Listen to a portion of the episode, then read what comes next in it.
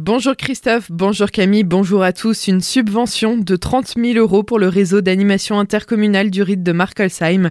Cela a été accordé au cours du dernier conseil communautaire mercredi. Dans l'objectif d'entamer une démarche d'aller à la rencontre des habitants de la collectivité, l'association a fait le choix d'acquérir une camionnette pour proposer ses activités au sein des différentes communes du territoire.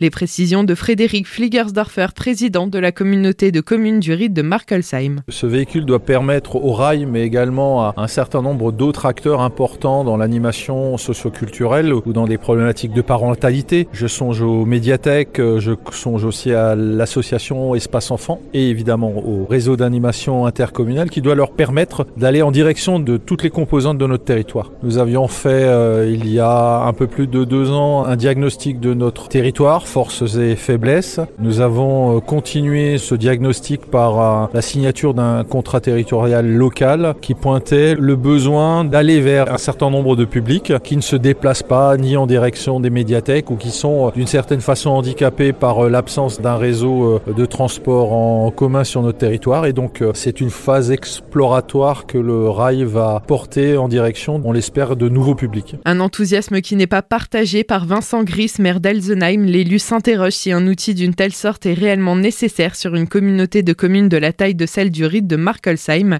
Il s'est abstenu du vote. Autre point qui a fait l'objet de nombreuses discussions, les tarifs du SMICTOM d'Alsace Centrale.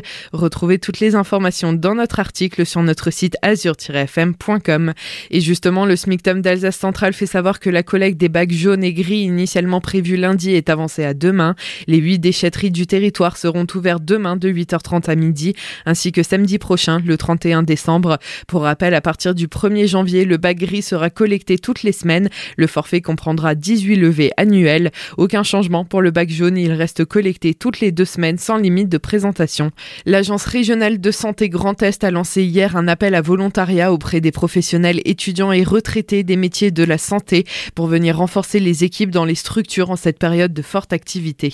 Le mémorial d'Alsace-Moselle de Schirmeck fermera ses portes pour ce week-end de Noël. La réouverture est tout de même prévue à lundi, le 26 décembre à 9h30. Le mémorial sera ainsi ouvert toute la deuxième semaine des vacances scolaires jusqu'à vendredi inclus, aux horaires habituels 9h30-18h. Pour rappel, le tarif d'entrée est de 11 euros pour les adultes, 29 euros pour le passe famille 2 adultes et 4 enfants maximum de moins de 16 ans. Retrouvez toutes les informations sur mémorial-alsace-moselle.com. La médiathèque de la vallée de Münster, quant à elle, sera ouverte demain jusqu'à 13h. Elle fermera ses portes dimanche et lundi. Réouverture mardi le 27 décembre jusqu'à 18h. Samedi prochain, le 31 décembre, elle fermera à 13h. Retrouvez toutes les informations sur médiathèque-vallée-minster.fr. À Célestal, les festivités de Noël dureront encore la semaine prochaine. Les chalets de Noël sur les places Kubler, d'Armes et de la Victoire restent en ville jusqu'à vendredi prochain, le 30 décembre. Quant aux expositions des boules de Noël de Meisenthal et de la tradition de l'arbre de Noël à la bibliothèque humaniste, elles seront à découvrir jusqu'au samedi 31 décembre. De même pour le fournil de Noël à la maison du pain d'Alsace. Les artisans boulangers justement, ont été reçus à la préfecture du Haut-Rhin mercredi. Face aux difficultés et aux inquiétudes liées à l'augmentation des prix de l'énergie, une réunion a été réalisée entre les représentants de la profession, les fournisseurs d'énergie et Louis Logier, le préfet du Haut-Rhin. Au cours de celle-ci, les dispositifs d'aide existants ont été détaillés. Une nouvelle rencontre a été fixée dès la rentrée pour l'examen de cas concrets. En attendant, le préfet du Haut-Rhin invite les artisans en difficulté à se rapprocher de leur fédération.